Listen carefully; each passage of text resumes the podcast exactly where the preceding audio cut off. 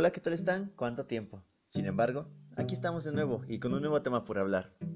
El tema del día de hoy será cómo el ambiente social influye en las adicciones.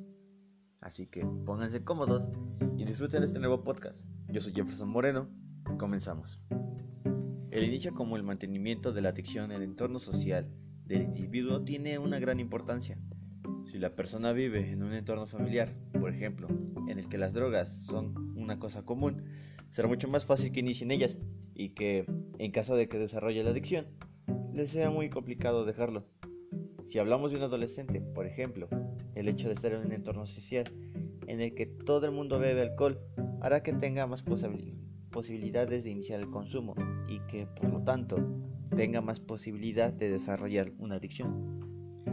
La adicción a las drogas no es una entidad única. Algunos desarrollan la adicción porque son más vulnerables al placer.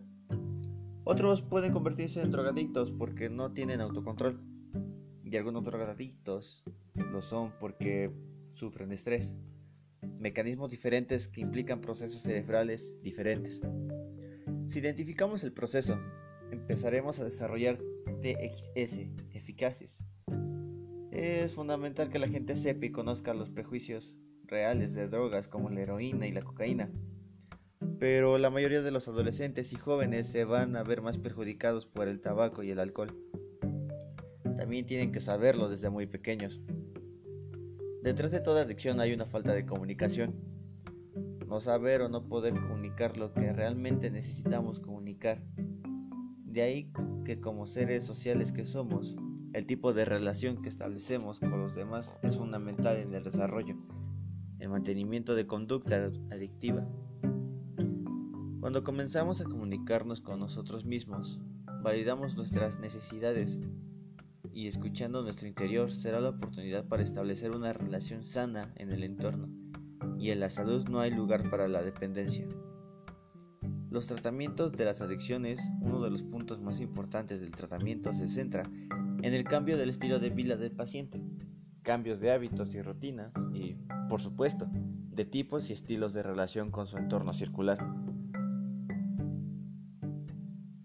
El medio en que la persona se mueve puede actuar como reforzador o como inhibidor de la conducta adictiva.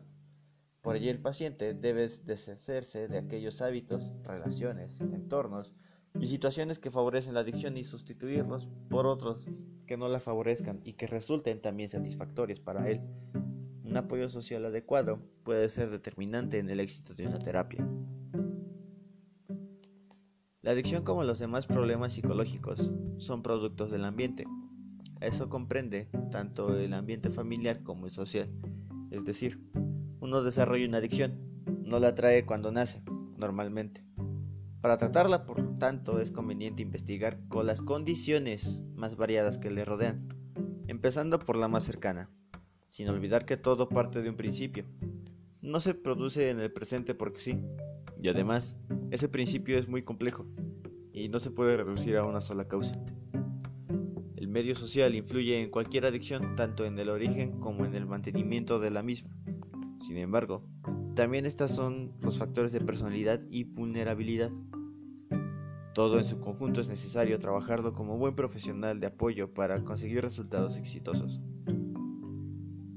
Alejar a las personas del entorno del cual se desarrolla la conducta del consumo es impredecible para comenzar a trabajar, así como enseñar o guiar a la persona a crear nuevos entornos y relaciones que no promuevan dicha conducta. El ambiente afecta la predisposición a la adicción, pero si una persona ya no tiene dificultades con su ser para poder escoger un entorno saludable que no lleve al consumo, si hay faltas en su ser va a escoger un entorno menos saludable. Una vez ya el consumo, si ya que sea necesario un cambio de ambiente para poder dejar la adicción. Las personas cuando desarrollan una adicción pretenden dejarla tiene que cambiar por completo del ambiente social, ya que si no, este reforzará sus conductas adictivas. Por eso, la mayoría de programas de desintoxicación, el paciente suele pasar un mínimo de seis meses afuera de su ambiente.